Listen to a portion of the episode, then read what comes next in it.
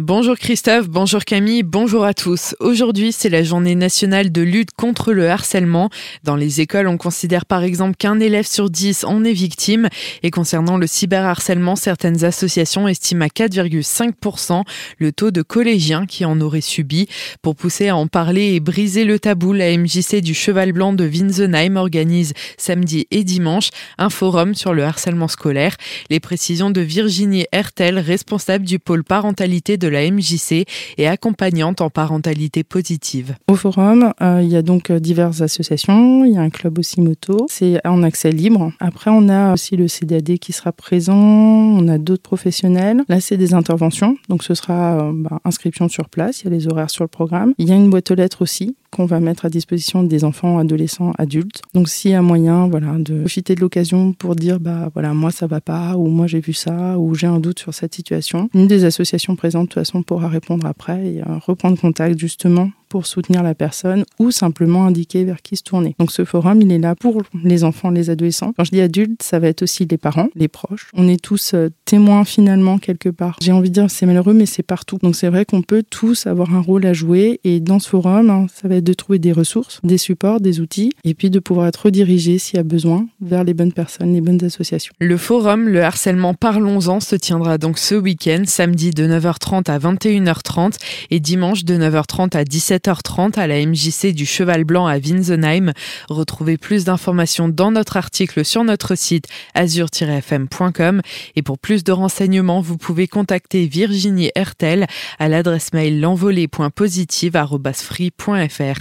Des navettes pour relier le centre Alsace à Europa Park.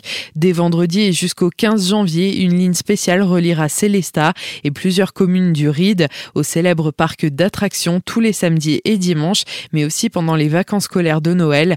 Les réservations sont obligatoires sur le site resafluo67.fr.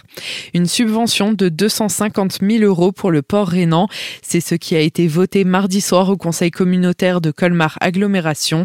Depuis la mise en place d'une CEMOP, une société d'économie mixte à opération unique en exploitation du port rhénan, Colmar Agglomération avait uni ses forces à l'État, la région Grand Est, la collectivité européenne d'Alsace et la communauté de communes du pays Pour soutenir financièrement le programme d'investissement du port dans le cadre post-Fessenheim. Ce mardi, il a donc été voté que Colmar Agglomération participerait à hauteur de 250 000 euros à la réalisation de la nouvelle zone portuaire dans la zone Ecorena, l'augmentation de la surface de stockage et la rénovation d'infrastructures. Les précisions de Eric Stroman, président de Colmar Agglomération. C'est un acte de solidarité de Colmar Agglomération à l'égard de son bassin de vie. Le port de Neuvrisac, qu'on appelle aussi port de Colmar, et historiquement, la ville de Colmar a toujours participé à, l'aménagement de ce port. Bien entendu, il n'y a pas que des entreprises colmariennes qui en profitent, c'est tout le bassin de vie, mais ça contribue au développement économique de notre secteur économique. Et puis, il y a des entreprises colmariennes qui aujourd'hui chargent leurs produits sur ce port. Et ensuite, c'est aussi un geste écologique, puisque, on l'a dit, on souhaite moins de camions sur les routes, et le fluvial reste une très belle alternative.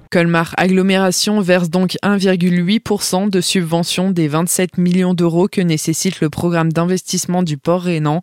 Le vote aura tout de même compté un rapide débat, quatre voix contre et une abstention. Les opposants ne voudraient pas que les subventions servent le potentiel technocentre de recyclage des déchets faiblement radioactifs sur le site de la centrale de Fessenheim. Retrouvez plus d'informations sur le conseil communautaire de mardi dans notre article sur notre site azur-fm.com. À Colmar, le sans-abri qui avait menacé les pompiers avec un couteau a été condamné hier à six mois de prison avec mandat de dépôt. C'est sa 55e condamnation depuis 1991. Il est aussi bien connu des équipes psychiatriques des hôpitaux de Roufac et de Colmar. Qualifié de personnalité psychopathique et dissociale, il était tout juste sorti de prison le 4 novembre dernier. Il devra aussi verser 500 euros à chacun des trois pompiers au titre de leur préjudice moral.